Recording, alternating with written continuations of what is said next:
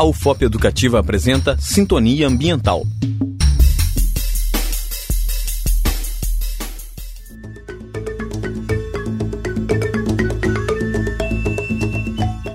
Olá, ouvintes! Está começando mais um Sintonia Ambiental, o programa que te deixa informado sobre assuntos mais importantes relacionados ao meio ambiente. O tema de hoje é o papel do Ministério Público na defesa do meio ambiente. Ministério Público é instituição independente dos outros três poderes, executivo, legislativo e judiciário, que age em nome do povo e no interesse público, assegurando os direitos individuais da população perante a justiça. Dessa forma, nos termos da definição contida no artigo 127 da nova Constituição da República, ele é considerado instituição permanente, essencial à função jurisdicional do Estádio, incumbindo-lhe a defesa da ordem jurídica, do regime democrático e dos interesses sociais e individuais. Com a eminente preocupação com as questões ambientais nos últimos anos, em 1981 foi inserida dentre as suas atribuições na esfera civil a Política Nacional do Meio Ambiente, que melhora o quadro da preocupação com o meio ambiente ao instituir duas grandes inovações: a responsabilidade do poluidor independente da existência de culpa e a atribuição da responsabilidade ao Ministério Público de propor ações judiciais de natureza civil, objetivando reparar ou evitar danos ambientais. A partir desta política, foi instituído também o CONAMA, Conselho Nacional do Meio Ambiente, importante órgão do Sistema Nacional de Meio Ambiente.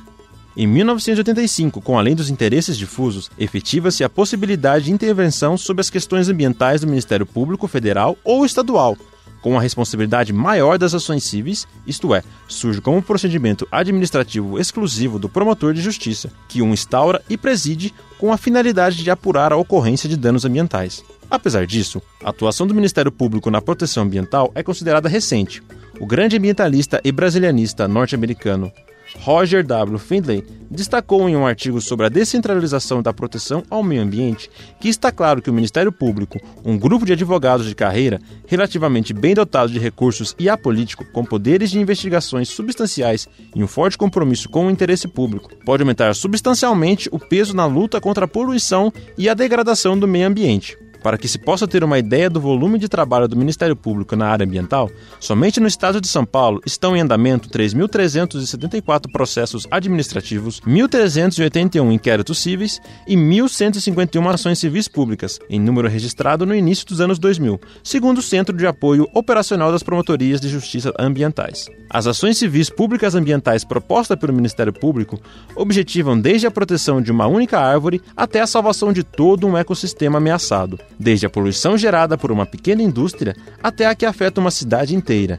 desde a contaminação de um pequeno curso de água por esgoto até a reparação dos danos causados por gigantescos derrames de petróleo no mar. Na maioria dos casos, o Ministério Público enfrenta o poderio econômico representado pelo grande capital, tanto nativo quanto multinacional. Além disso, ele ainda se opõe, quando necessário, ao próprio Estado, que, como agente econômico e executor de obras públicas, muitas vezes se torna agressor ao meio ambiente na construção de estradas, usinas hidrelétricas e outras obras, sem a realização de estudos de impacto ambiental. Ele age também no âmbito das municipalidades, por exemplo, pela incorreta disposição de lixo e falta de tratamento de esgoto.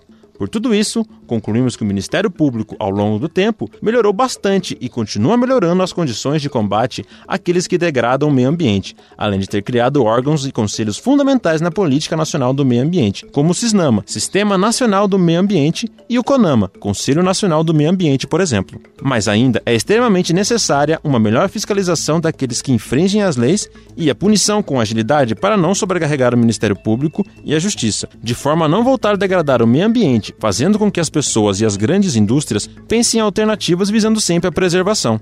Termina aqui mais um Sintonia Ambiental. Até a próxima!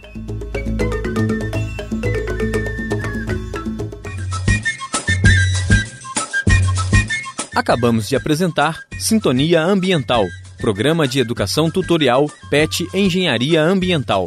Orientação: Professor José Francisco do Prado Filho. Apresentação: Rodolfo Dias.